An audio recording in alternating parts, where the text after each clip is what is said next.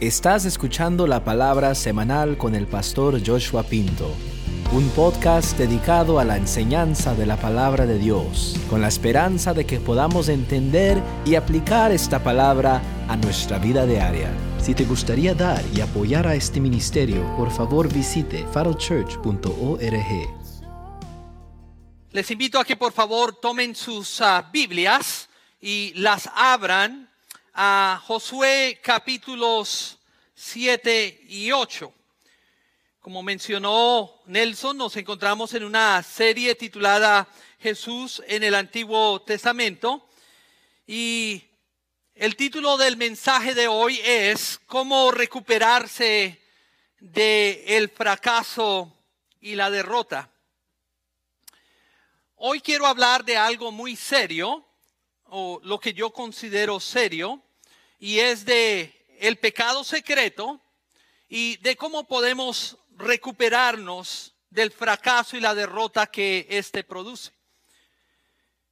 Entonces, por cuestión de tiempo, lo que inicialmente voy a hacer es que quiero parafrasear la historia de hoy y después entonces entraremos en materia. La historia de hoy tomó lugar justo después de la batalla de Jericó. Esta batalla había sido una batalla inusual.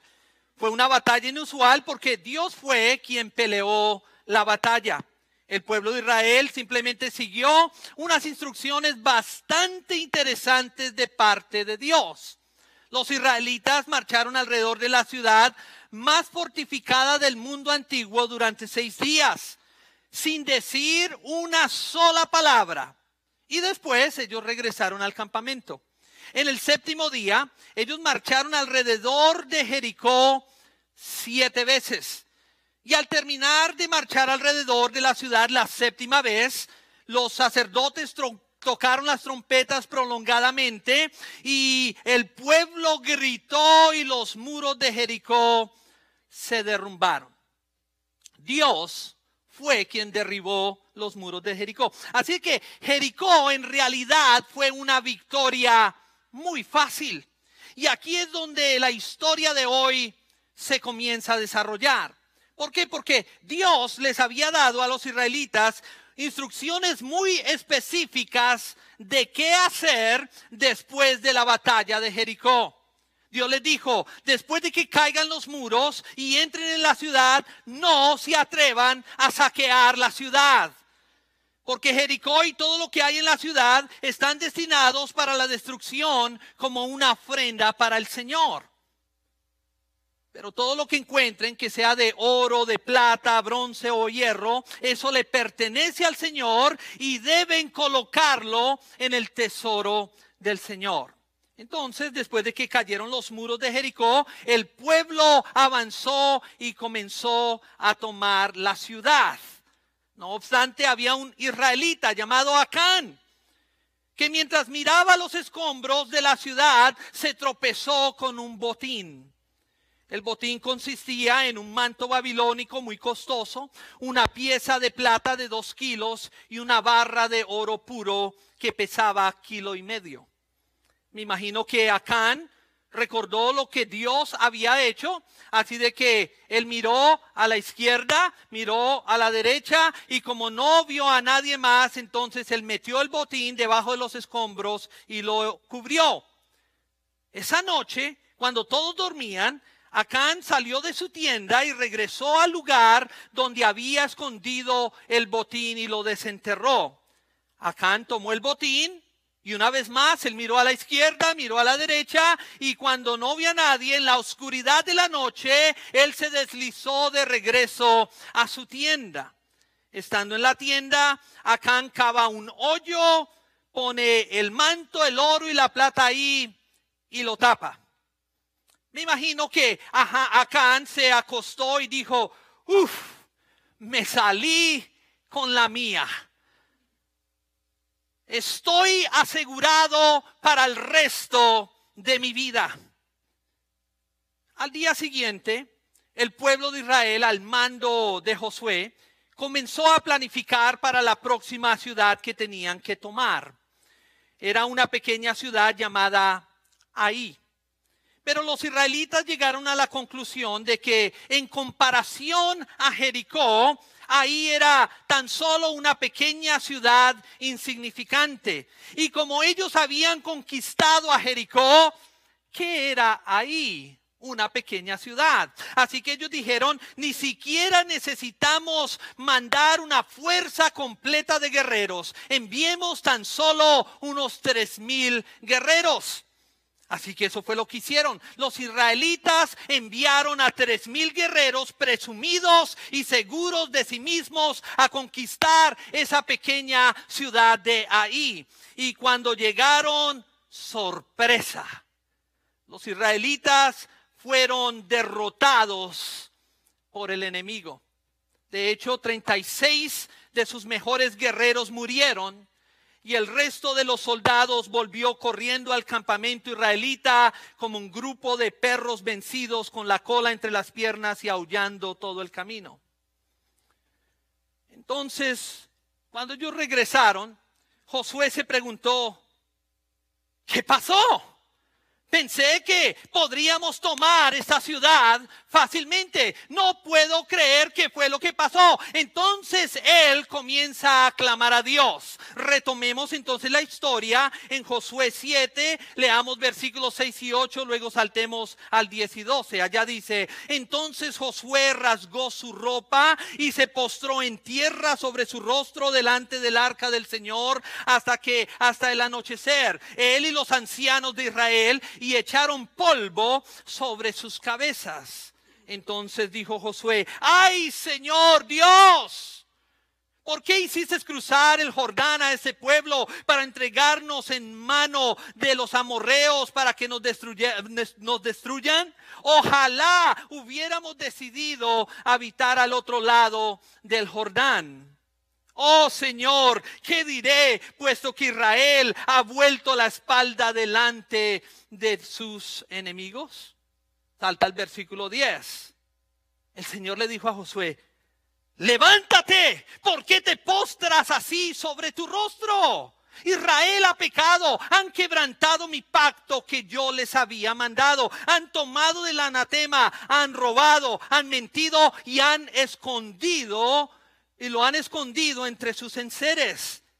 Por esto los hijos de Israel no podrán prevalecer ante sus enemigos, más bien volverán la espalda ante sus enemigos, porque han convertido, se han convertido en anatema. Ya no estaré más con ustedes, sino que si no destruyen el anatema de en medio de ustedes. ¡Wow!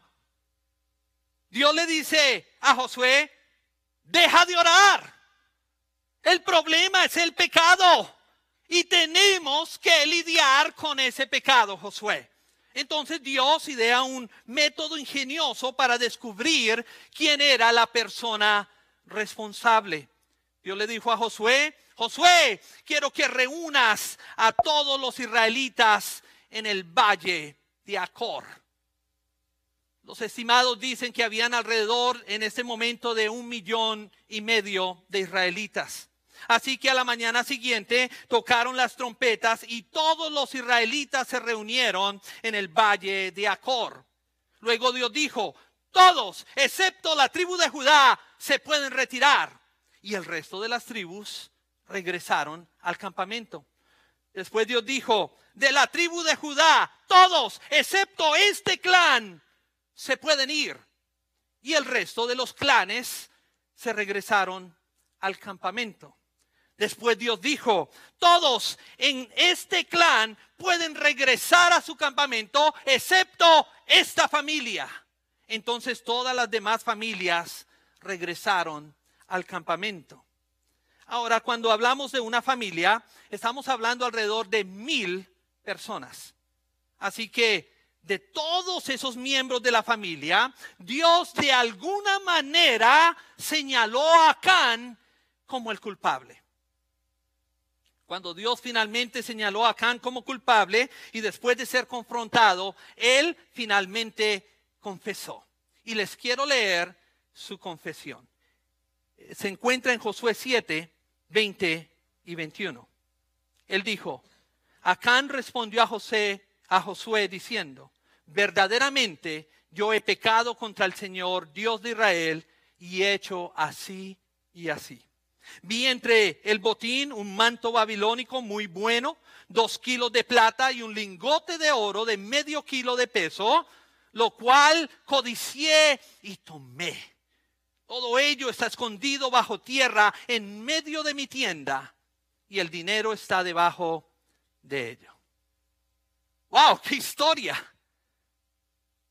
Y como mencioné anteriormente, hoy quiero hablar sobre la tragedia del pecado secreto.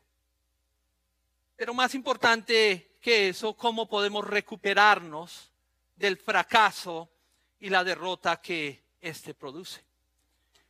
Y la razón por la cual yo quiero hacer un énfasis en el pecado secreto es porque en realidad ningún pecado es secreto. Esa es la realidad. Simplemente que nosotros creemos que lo es.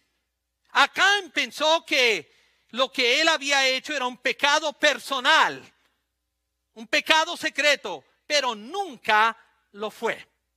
Entonces, a medida que predico, yo quiero que hagan una cosa. Yo no quiero que piensen tanto en Acán, tampoco quiero que piensen en cualquier persona que podría haber cometido un pecado secreto y lo haya encubierto, no. Hoy prefiero que ustedes vean que Dios quiere y puede levantarnos y ayudarnos a recuperar del fracaso y la derrota por el pecado secreto. Amén. Entonces, ¿Cuántos quieren escuchar lo que el Espíritu de Dios nos quiere decir en esta mañana? Muy bien. Entonces, primero quiero hablar del patrón del pecado secreto. Creo yo que existe una progresión, un patrón que sigue el pecado secreto y lo vemos en lo que Acán dijo en los versículos 20 y 21. Creo que cada vez que una persona cae en pecado, sigue estos cuatro pasos que Acán mencionó en esos versículos. Primer paso es ver. Lo primero que Acán dijo fue, vi un botín. Eso se llama una observación inocente. Si Acán hubiera visto el botín y hubiera dicho, todo esto está consagrado para la obra del Señor, informaré a mis supervisores, entonces no habría habido ningún problema. O si él hubiera tomado el botín y lo hubiera entregado al tesoro del Señor, todo habría estado bien. Escucha, cuando miramos algo que podría ser pecado, solo mirarlo no es pecado. En el Sermón del Monte Jesús habló sobre algo que él llamó una mirada lujuriosa. Jesús dijo que es posible que un hombre mire a una mujer con lujuria en su corazón. Y si eso es cierto, entonces lo opuesto es cierto también. Esto significa que puedes mirar a una persona atractiva y si simplemente observas inocentemente a esa persona, no hay problema. Eso no es pecado, no hay nada de malo con eso. Pero si miras una segunda vez, una tercera vez y empieza a decirte, mm, ¿qué tal si?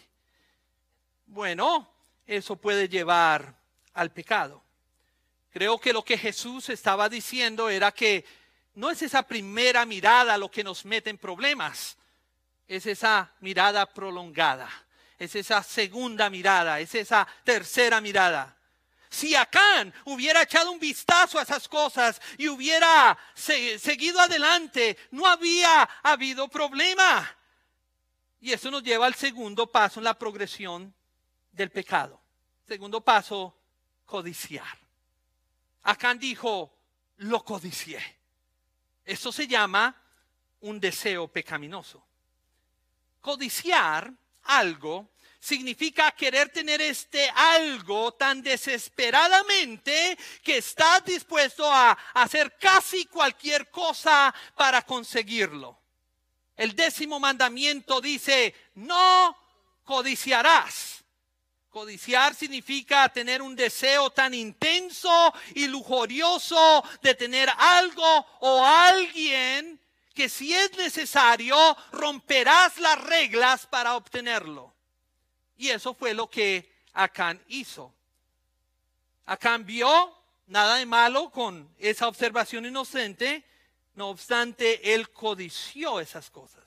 Acán dijo, quiero esto para mí. Bueno, así es que trabaja el pecado en nuestras vidas. Ahí está la tentación. Esa mirada, ese momento cuando se presenta la oportunidad de hacer algo malo y tú lo miras como una posibilidad, eso no es pecado. El pecado es o llega cuando tú haces algo con esa mirada.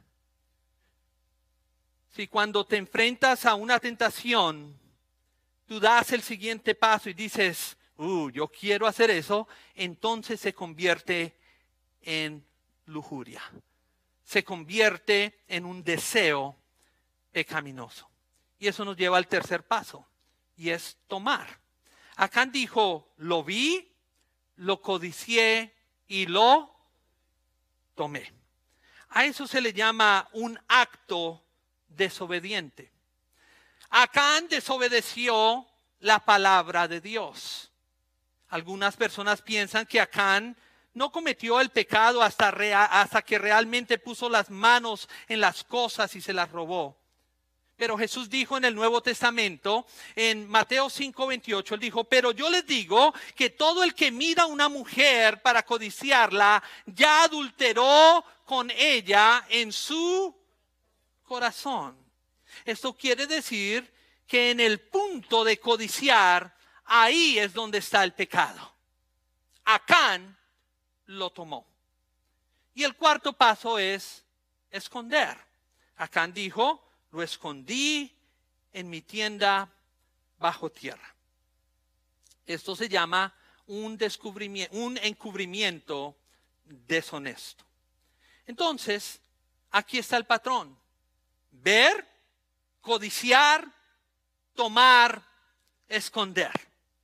Esta es prácticamente la forma en que el pecado opera en la vida de todos nosotros, no solo en unos, no empiece a mirar en todos nosotros. ¿Vemos algo? Nada de malo con eso.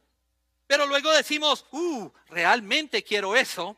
Y después que lo tomamos nos vemos obligados a mentir para encubrirlo. Ese es el patrón que el pecado sigue a lo largo de la Biblia e incluso hasta el día de hoy. Hay muchos ejemplos en la Biblia de ello, pero déjeme, déjeme darle solo dos rápidamente. Primero está Eva en el jardín del Edén. Ella dijo, vi el fruto y era agradable a mis ojos. Ella lo vio. Ella dijo, deseé tenerlo. Ella lo codició. Luego ella dijo, lo comí. Ella lo tomó. Y después cuando Dios vino caminando por el jardín que hizo ella, se escondió. ¿Y que del rey David? Una noche estaba caminando en el balcón de su palacio en Jerusalén y vio a una hermosa mujer que se estaba bañando y estaba desnuda. Él la siguió mirando y la deseó. Así que David dijo, quiero a esa mujer la hizo llamar y le llevaron a Betsabé a sus aposentos y él la tomó.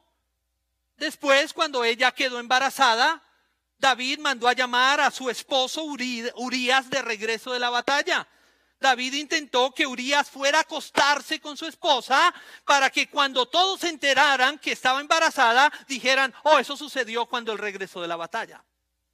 Pero Urias era tan patriota que él dijo, ¿cómo puedo acostarme con mi esposa cuando mis compañeros están en la batalla? Y él no entró a, no entró a casa.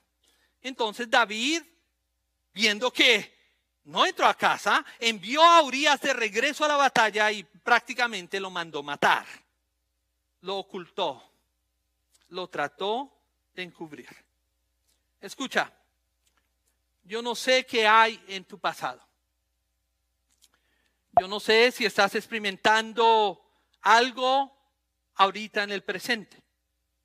Pero si has pasado por algo así o estás pasando por algo así, estás siguiendo este patrón.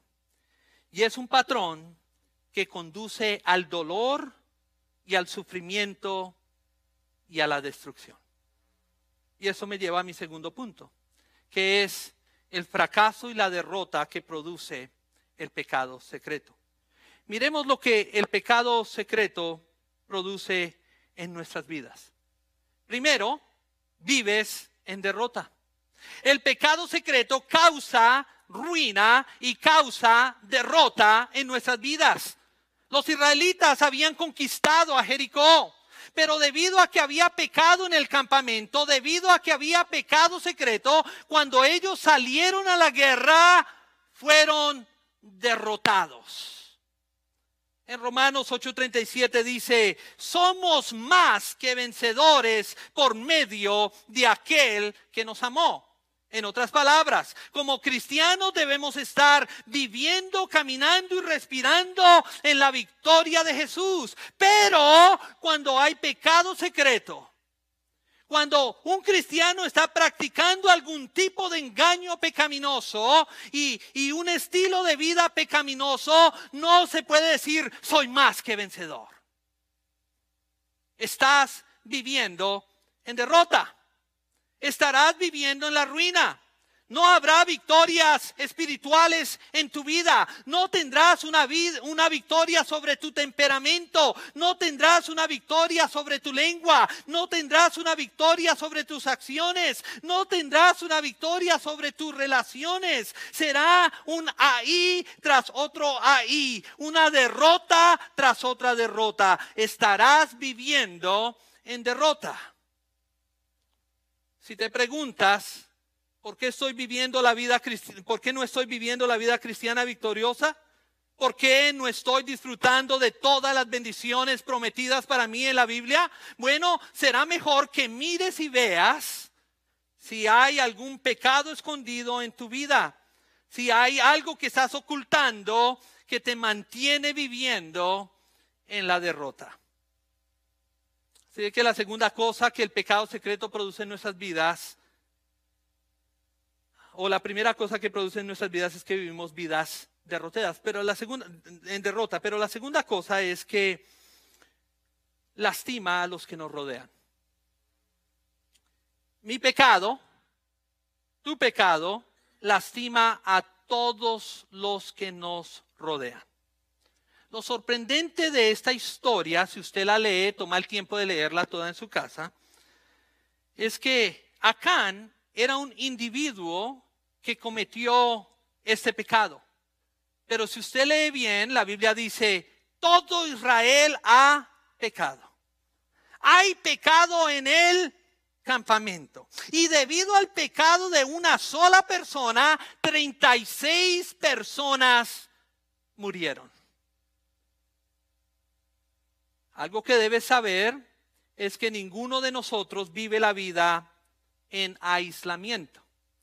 Cada vez que pecas, es como una piedra que cae en la superficie de un agua tranquila.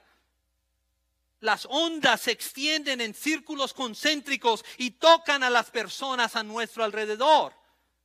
Tu pecado y mi pecado siempre lastimará a quienes nos rodean. Nuestro pecado lastima a nuestros familiares, lastima a nuestros amigos y sí, también lastima a nuestra iglesia. La tercera cosa que el pecado secreto produce en nuestras vidas es que obstruye la oración. Me, llama a mí mucho la atención que Josué estaba allí de rodillas, postrado ante Dios, diciendo, Dios ayúdame, Dios ayúdanos, ¿qué pasó? Y Dios le dice, levántate, ¿qué estás haciendo orando? Hay pecado en el campamento, hay un problema, no hay que orar. Levántate de tus rodillas y deja de orar hasta que hagas algo al respecto con este problema del pecado. ¿Tienes problemas para orar? ¿Sientes que tus oraciones no van más allá del techo? El salmista dice en el Salmo 16, 18, si en mi corazón yo hubiera consentido la iniquidad, el Señor no me habría escuchado. Esa frase, consentido la iniquidad, literalmente significa abrazar el pecado. Esta es la imagen de una persona que tiene un pecado secreto, así como lo que nosotros llamamos una mentirita blanca o un pecado personal y que pensamos que no hay daño en eso. Entonces nos aferramos a ese pequeño pecado secreto, lo apreciamos, lo abrazamos, lo acariciamos. Pero Dios dice, si te aferras a algún pecado pequeño secreto, podrías igualmente no orar. Dios dice, no te voy a escuchar.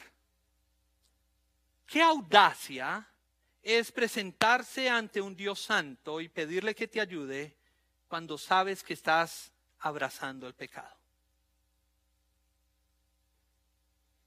¿Sabes lo que Dios te dice a ti y a mí? Él nos dice, levántate de tus rodillas. Levanta tu rostro.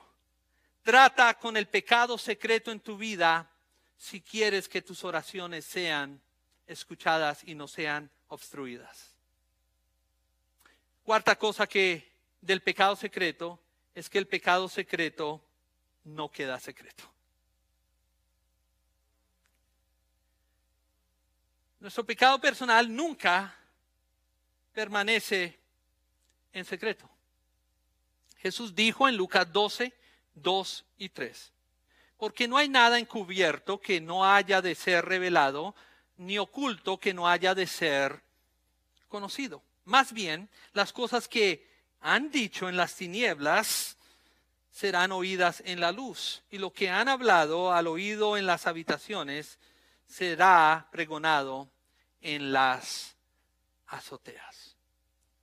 Acán pensaba que todo estaba bien.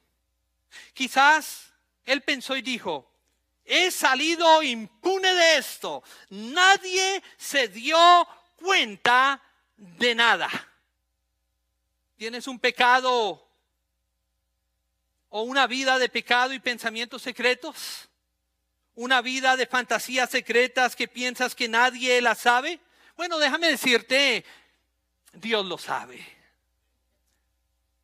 Y, la verdad, yo sé que hay pastores que toman ese texto y dicen, no, el pecado secreto hay que dejarlo saber a toda la iglesia. No, lo que hay que saber es que Dios lo sabe, eso es lo que importa. Nadie más lo tiene que saber, con tal y nosotros se lo contamos a Dios y le digamos, Señor, aquí está, tómalo. Recuerda, no existe pecado que sea secreto. Yo me puedo imaginar a Caán allá en el valle de Acor y digamos que había un millón de israelitas. Quizás él estaba pensando, uy, nos llamaron aquí porque hay pecado en el campamento una persona en un millón, ¿cuál es la posibilidad que sea yo? Pero Dios dijo, todas las demás tribus excepto Judá que eh, pueden retirarse. Y la cantidad de personas tal vez se redujo a cien mil personas. Quizás acá ah, pensó y dijo, una persona en cien mil, eso es como buscar una aguja en un pajar. Pero esa cantidad se redujo a un clan, quizás a diez mil personas. Tal vez dijo una persona en diez mil, imposible. Y después se redujo a una familia quizás a mil personas. Creo que Acán tal vez empezó a ponerse un poco nervioso y a sudar cuando Josué se acercó a él y le dijo, tú eres ese hombre. Lo que él pensó que era un secreto, no era un secreto lo que tú y yo pensamos que es un secreto no es ningún secreto. Primera de Timoteo 5:24 dice, los pecados de algunos hombres se hacen patentes antes de compadecer al juicio, pero a otros los alcanzarán después. El pecado nunca es secreto. A veces nosotros pensamos que nos salimos con la nuestra, pero nos haría bien recordar a Can porque no existe tal cosa como el pecado secreto. El pecado secreto produce fracaso y derrota. Confesémoslo. No tenemos que pararnos en una azotea y decirlo, no tenemos que pararnos en un altar y decírselo a la iglesia, pero debemos confesárselo a Dios y a las personas que hemos dañado. ¿Cuántos dicen amén? Y eso me lleva al tercer y creo más importante punto de todo lo que voy a decir hoy. Porque a veces nos centramos tanto en el pecado y en el secreto que no reconocemos que Dios quiere que nos recuperemos del fracaso y de la derrota. ¿Cuántos dicen amén? Entonces quiero hablarles de algunos eh, principios para levantarnos y recuperarnos de el fracaso y de la derrota. Aunque el pecado secreto lleva al fracaso y a la derrota espiritual, la verdad es que Dios nos quiere levantar. Él no nos quiere mantener ahí tirados como ratas muertas. No. Y gracias a Dios por Josué capítulo 8. Porque eso es lo que nos enseña. Josué 8 es un capítulo que enseña cómo levantarse después del fracaso y la derrota que produce el pecado. A pesar de la derrota en ahí, el pueblo de Israel aprendió lo que significaba la derrota, la victoria. Ellos eventualmente vencieron a ahí y tú y yo también lo podemos hacer. La primera vez que ellos fueron a la batalla, le pido que por favor lea eso en su casa. Algo que a mí me llamó mucho la atención es que ellos no oraron, ellos no hicieron planes con el Señor. Ellos no buscaron la voluntad de Dios para ir ahí. Si usted lee el capítulo 7, ellos nunca le consultaron a Dios. Ellos fueron demasiado confiados debido a la victoria que habían obtenido en, en Jericó. Pero al llegar ahí se dieron cuenta de que estaban superados. Ellos no enviaron suficientes guerreros y fracasaron y salieron derrotados. Y para empeorar las cosas, perdieron a 36 de sus mejores guerreros. El pecado los llevó al fracaso y la derrota. No obstante, en Josué capítulo 8 encontramos cinco principios útiles para cuando fracasamos y quedamos derrotados a causa del pecado secreto. Entonces, primer principio. Escucha el consejo del Señor y no tu conciencia culpable. Josué 8.1 dice, la primera parte, el Señor dijo a Josué, no temas ni desmayes. Dios dijo, sé que fracasaron, sé que fueron derrotados pero ahora que has lidiado con el pecado secreto, levántate y toma ahí. No temas y no desmayes. En otras palabras, escucha el consejo de Dios a cambio de escuchar al enemigo o tu propia conciencia que te dice, oh, eres un miserable nunca te vas a levantar de esta. O el enemigo cuando es el enemigo que te habla o usa a otras personas para hablarte y te dicen, tú fracasaste, eres un fracaso y nunca te vas a levantar. No lo escuches. Esa no es la voz de Dios.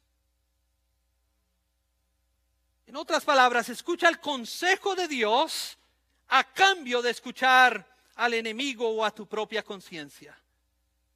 Porque ellos siempre te dirán que fracasaste y que eres un derrotado, pero Dios te dice, no temas, no te desanimes, levántate y toma tú ahí. Y a ti te digo lo mismo, si has fracasado espiritualmente, levántate, no temas y toma tú ahí. El Señor te ha perdonado y Él quiere levantarte.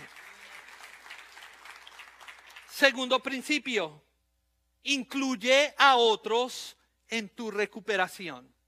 La segunda parte de Josué 8.1 dice, toma contigo a toda la gente de guerra. Esta vez no deberían enviar solo a tres mil guerreros como lo hicieron la última vez. Esta vez debería ir toda la gente de guerra. Y en efecto, si usted sigue leyendo, notará que ellos enviaron a 30 mil guerreros. De tres mil a treinta mil, mis hermanos, una diferencia bastante amplia.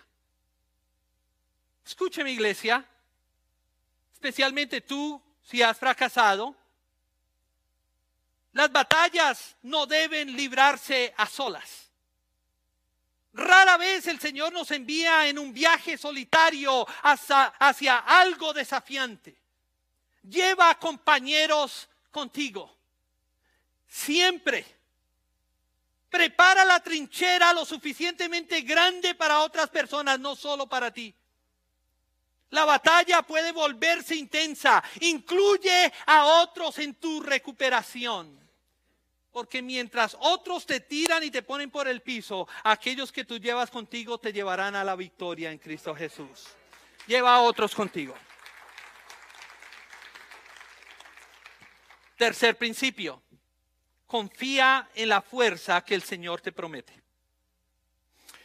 Josué 8.2, la primera parte dice, harás a ahí y a su rey como hiciste a Jericó y a su rey. Wow. Dios les prometió su poder tal como antes. ¿Sabe cómo se llama eso? Eso se llama gracia. Iglesia, yo les voy a decir algo porque siento del Señor decírselo. Gracia no es libertad condicional.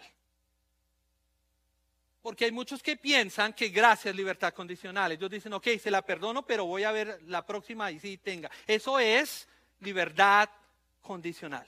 Eso no es gracia. Dios no nos perdona y dice, ok, los perdono, pero vamos a ver. Mm, no, Señor. Deja que su gracia te abrume.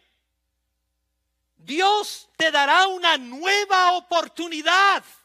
Él es el Dios de la segunda, tercera, cuarta, quinta, décima, cienava oportunidad. Atrévete a decir sí y gracias a cambio de pensar que no te mereces esa nueva oportunidad. Aprovecha esa nueva oportunidad. Recuerda, estás perdonado, no estás en libertad condicional. Eso se llama gracia. Disfruta de la gracia de tu Dios. ¿Cuántos dicen amén?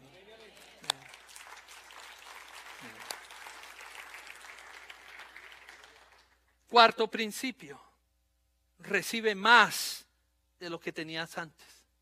Wow, eso a mí me llamó la atención. Mira lo que dice la segunda parte de Josué 8.2. Dice, tomarán para ustedes su botín y su ganado. No sé si ustedes lo captan. No sé si lo captaron ya o no. Pero recuerden, antes el pueblo de Israel no podía tomar nada todo debería ser quemado como una ofrenda al Señor. Pero ahora ellos podían tomar el botín. El Señor está listo para darte más de lo que tenías la primera vez. Recuerda que estás perdonado y que su gracia es maravillosa y es extravagante. Gracia es recibir lo que no me merezco. Eso es lo que la gracia es. Quinto principio. Sea abierto y flexible. Dios puede hacer algo diferente. Versículos 4 al 7. Se los voy a leer. Quizás no tenga mucho significado para usted, pero se lo explicaré. Les mando diciendo, miren, pondrán una emboscada detrás de la ciudad. No se alejen mucho de la ciudad y estén todos preparados yo y toda la gente que están conmigo nos acercaremos a la ciudad y sucederá que cuando salgan contra nosotros como la primera vez, huiremos delante de ellos. Saldrán tras de nosotros hasta que los hayamos alejado de la ciudad porque dirán, huyen de nosotros como la primera vez. Huiremos pues delante de ellos y ustedes se levantarán de la emboscada y se apoderarán de la ciudad, pues el Señor su Dios la entregará en la mano de ustedes. Bueno, lo que yo veo aquí es que ahora Dios le da una nueva estrategia al pueblo de Israel. El pueblo de Israel tuvo que ser flexible. La primera vez ellos dijeron, no, enviemos solo tres mil guerreros y ellos ahí solo que vayan y se den y ganamos. Pero esa vez el Señor dijo, no, tengo algo nuevo y diferente para ustedes. Pueda que después de tu fracaso y de tu derrota, ahora el Señor te haga avanzar en una nueva dirección, con una nueva estrategia, porque obviamente la primera no funcionó. Debes estar dispuesto a hacerlo y estar abierto para ello. Si lo que has venido haciendo te lleva a lo que te lleva, es hora de cambiar estrategia. Deja que el Señor te lo muestre. A veces las segundas oportunidades son mucho más gratificantes que las primeras. Dios quiere levantarnos y quiere ayudarnos a recuperarnos de nuestro fracaso y derrota a causa del pecado. ¿Cuántos de nosotros decimos amén? Si usted está de acuerdo conmigo, démosle un aplauso fuerte, fuerte, fuerte al Señor. Amén. Quiero concluir el día de hoy como siempre, me gusta que en las conclusiones es quizás lo más importante. Y me gusta que presten mucha atención a lo que el Espíritu Santo quizás nos quiere decir. He orado mucho esta semana sobre este tema porque sé que es un tema delicado y sé que muchos pastores no manejan muy bien el tema del pecado secreto y lo llevan por lugares donde nunca lo deberían llevar. Entonces quiero ser fiel a Dios y a su palabra. Y en lo que oré esta semana, le pedí al Señor que nos hablara. Y yo sé que Dios le ha hablado a algunas personas hoy. Quizás tú te encuentras siguiendo el patrón del pecado. Bueno, Dios quiere ayudarte a ponerle un alto a ese pecado hoy. Lo puedes hacer. ¿Cuántos dicen amén? Él quiere ayudarte a ahorrarte el fracaso y la derrota que eso puede producir. Así que, escúchame bien, corre hoy al Señor y pídele su gracia y su misericordia porque Él te quiere ayudar. Detente.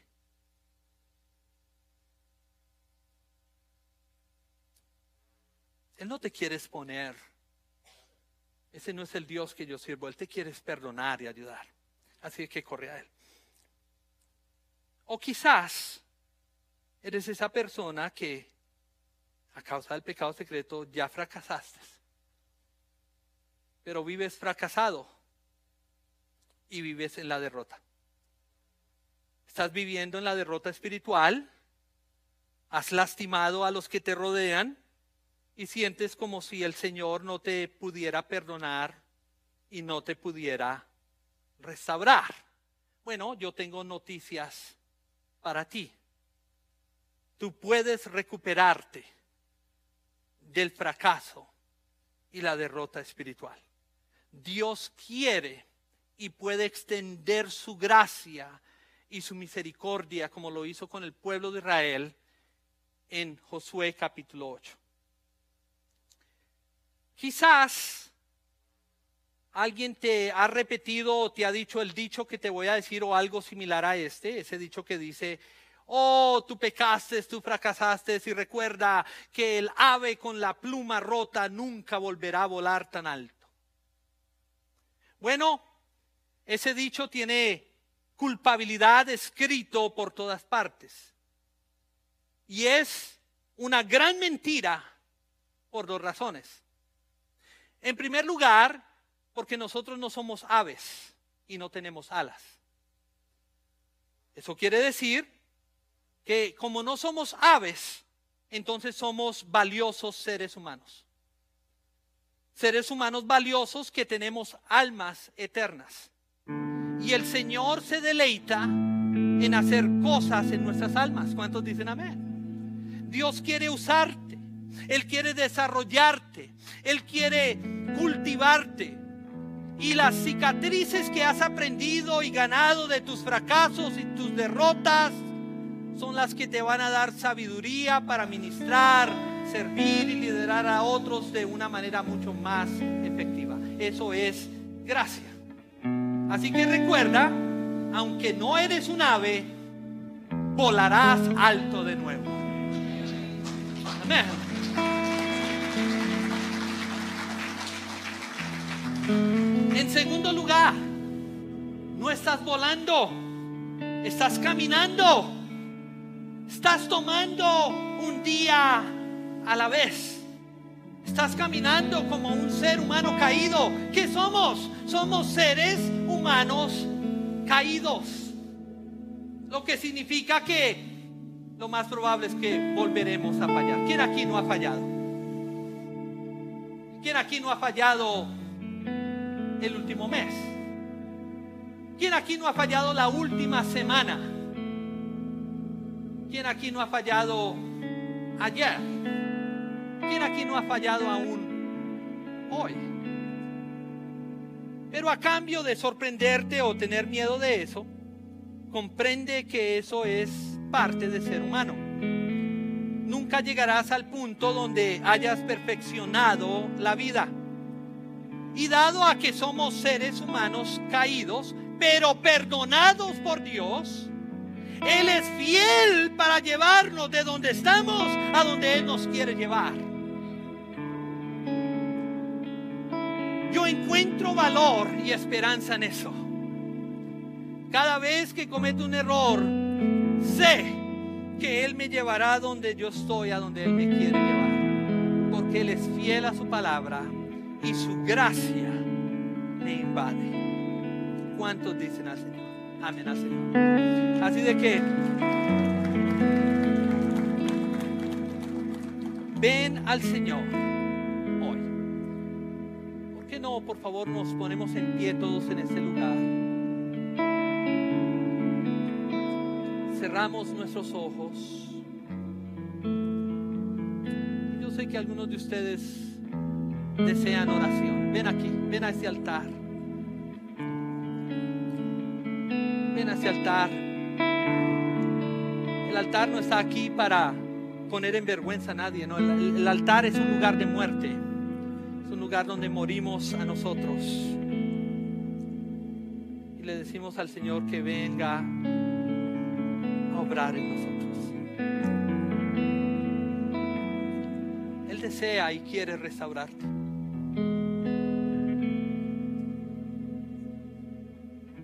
Él desea y quiere darte la victoria a través de su gracia inmensurable.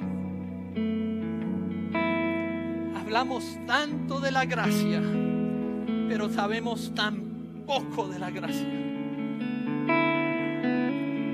Y la, y la gracia, iglesia, no es libertad condicional. Eres perdonado.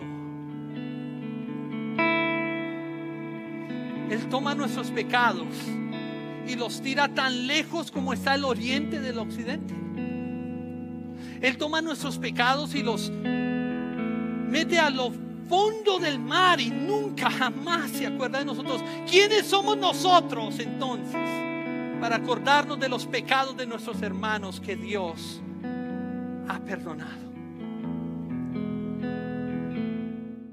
Gracias por escuchar. Suscríbete y no te pierdas el episodio de la próxima semana. Si deseas visitarnos, Faro Church se encuentra en 15 Spectrum Point Drive, Lake Forest, California. Nuestros servicios son todos los domingos a las 9 de la mañana. Si te gustaría dar y apoyar a este ministerio, por favor visite farochurch.org.